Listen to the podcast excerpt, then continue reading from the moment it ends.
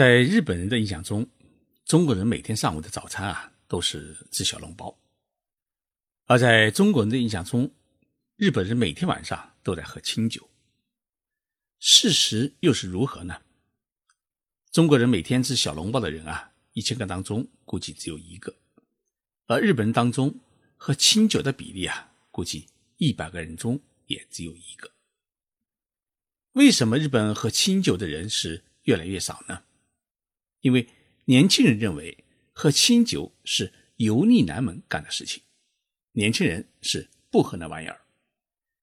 就像我们中国人现在热衷于红酒而不爱喝黄酒一样，也会认为喝黄酒是中老年人干的事情。那么日本的年轻人他平时喝什么呢？最多的是喝啤酒，其次呢是喝各种果酒。中老年的油腻男们喝什么呢？第一杯往往都是啤酒，第二杯呢，多数人是喝烧酒，里面加水，因为烧酒的含糖量是最低的。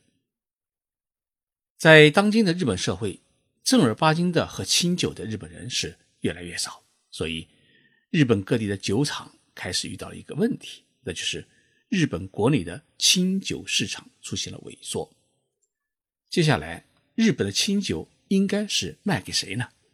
许多日本酒厂啊，把希望寄托在了中国人身上，看上了中国市场。但是我在遇到一位日本酒厂老板之后，我发现日本人卖酒还真没水平，他们的卖酒理念和中国人是相差太远，甚至到了一个令人费解的地步。今天的节目啊，我跟大家来聊一聊。日本人卖酒的生意经，从中去发现日本人的一种企业道德和他们的荣誉感。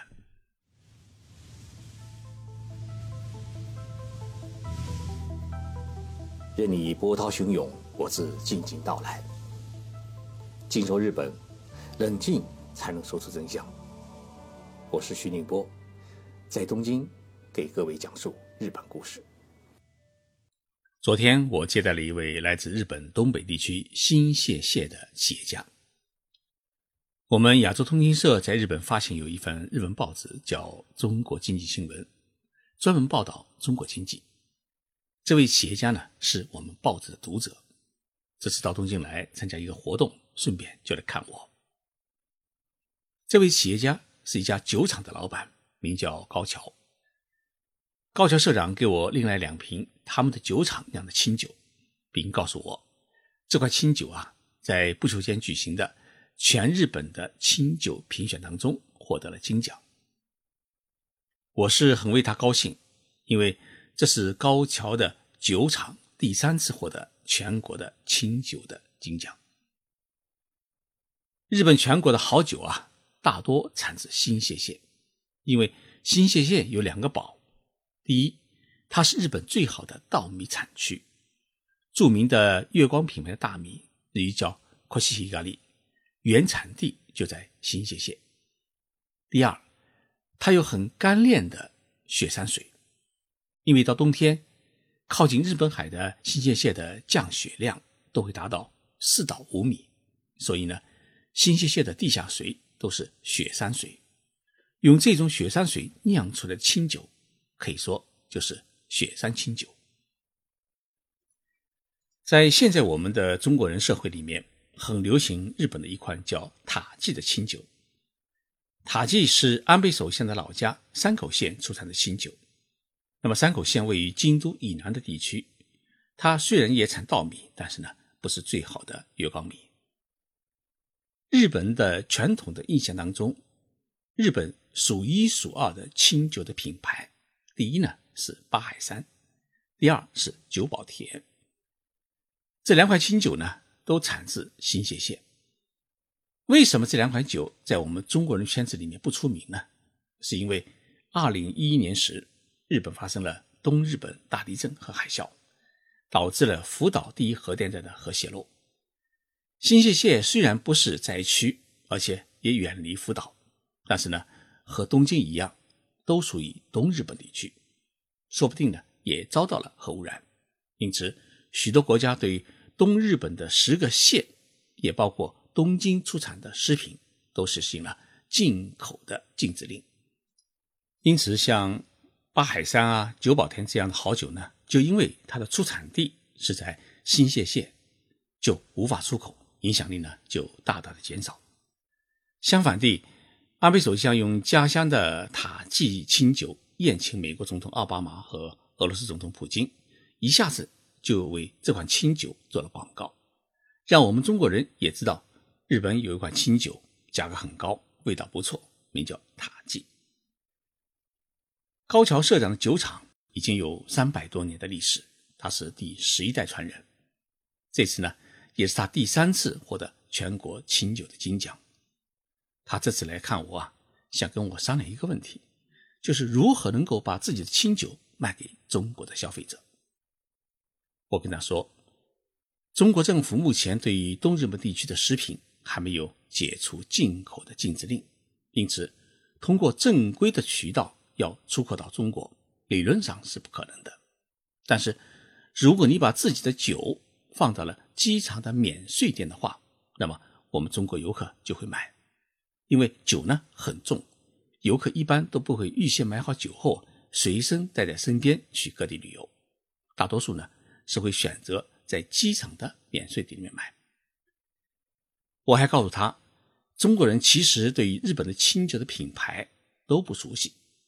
不知道卖哪一款的清酒好，所以在选购时啊，第一是看这酒的包装是不是很有品位，第二呢是看这个酒是不是得过什么奖，譬如我们中国人最吃的一口就是获得过巴拿马金奖。高桥社长听了我的话以后啊，连忙说了一句话：酒酿出来以后都已经开始卖了，获奖的标签呢是来不及印刷。和张贴，我说那以后就可以印上去啊。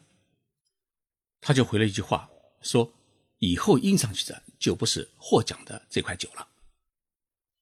我开始听不懂，获奖的就是你们酒厂的酒，为什么获奖以后就不能说我获奖呢？不能在标签上面印上去呢？高桥社长给我讲了这么一个道理，他说啊，清酒是大米酿成的酒。不适宜长期保存，酒越新，味道是越鲜美，跟中国的白酒和黄酒不同。因此呢，日本的清酒是没有五年陈、十年陈的酒，清酒都是一次性酿成，所以呢，不可能将原酒长期的储存在酒窖里面，基本上酿成后就灌瓶封存。所以，拿当年酿成的新酒去参加全国的评奖。获奖的时候就已经上市销售，我们能够做的事就是临时印刷一些获奖的标签，给每一瓶酒贴上标签。但是呢，因为销售点太多，无法一一去贴，基本上也就无法告诉消费者这酒啊获得了全国金奖。但是在以后的酒瓶或者包装盒上印上获得金奖的消息，却是不能做的事情，因为获奖的是这一年的酒。不是以后酿造的酒，也就是说，二零一七年酿成的酒获得了金奖，并不意味着二零一八年酿成酒也是金奖酒，这完全是两码事。所以，如果你在二零一七年以后酿成的酒的包装上面都印上这酒获得个金奖，那就是欺骗消费者。听完高桥社长的话，我愣了半天。觉得这个道理啊有点弯弯绕。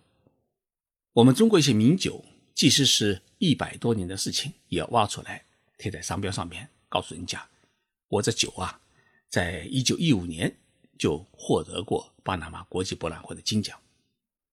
那么，根据日本的思维，这么做就是错误的，因为一九一五年酿的酒获得金奖，跟你现在酿的酒根本是不搭界的，因为你现在酿的酒啊。没有获得过巴拿马国际博览会的金奖，就不应该拿老祖宗的东西来说现在的事情。你现在酿的酒或许比一百多年前的金奖酒还好，或许呢还比较差，两种酒啊不是一回事情。我突然觉得高桥社长是死脑筋。你在包装上印上一九七九年获得过全国金奖，二零零一年又获得过全国金奖，那么二零一八年也获得过全国金奖。那这是事实啊，有什么难为情呢？他说：“这在我们日本的酿酒行业里面会被人笑话的，因为过去的奖只能证明你过去取得的成绩，而不是现在取得的成绩。你拿过去的东西来包装自己，就有掩饰自己产品品质的嫌疑，因为你现在酿成的酒不一定能够保证就是当年获得金奖的。”那一块酒的味道，原因很简单，就像葡萄酒，每一年的葡萄酒味道是不一样的，所以欧洲的葡萄酒酒庄不管多么有名，也很少在酒瓶子上面印上获得过什么奖的标签。道理是一样的，酒是靠品牌来造就信誉，而不是靠获奖的标签来愚弄消费者。而维护品牌的信誉是需要。几十年、几百年的品质保障和信誉保障，不是靠几个奖牌就可以维护得了的。高桥先生的最后一句话打动了我的心：一款清酒的品牌是靠几十年、几百年的精心打造和磨练，这需要几代人孜孜不倦的技艺的传承与默默无闻的努力。从高桥社长身上，我看到了日本人的那种匠心精神，还有一种。谦虚内敛、自知自明的人生的姿态。我很好奇，日本全国清酒有上万种，这金奖到底是怎么评选出来的？高桥社长告诉我，首先呢是各地的酿酒协会推荐本地认为是有资格参选的好酒，然后推举出两百多种酒进行第一轮的品尝评比，实行淘汰制。最后剩下二十款清酒参加金奖的决赛。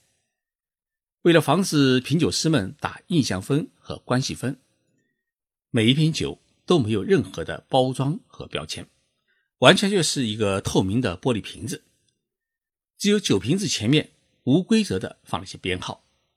品酒师们看了瓶子之后是无法知道这属于哪一家公司、什么品牌的酒。最后十名的品酒师。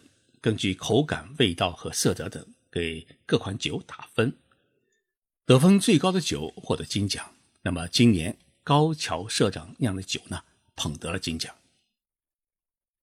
高桥社长得了金奖，自然是十分兴奋的事情。但是，如何将金奖转化为酒厂的销售利益，他却开始迷惑了。从他的迷惑中，我们也可以看出。日本传统酿酒产业的匠人们是善于传身心的去投入酿酒的技艺，却很少有人去思考如何把酒卖出一个大市场。所以，重技术轻市场，这也是日本企业的一种通病，又恰恰是我们中国人搞经济的一种优势。所以，我一直认为啊，世界上最美好的生意组合是日本人的技术研发能力。加上中国人的市场开拓能力，这一加一的合作不仅仅只是等于二的结果，或许会是等于六、等于八，甚至更多。所以，中日两国啊，要多一点合作，少一点竞争与对抗。只有这样，才能赢得两国互惠互利的未来。谢谢大家收听这期的节目，希望通过介绍日本的点点滴滴，让更多的听众朋友。了解日本社会的那种精益求精的工匠精神和追寻社会和谐的理念与做法，来助推我们中国社会更为美好的发展。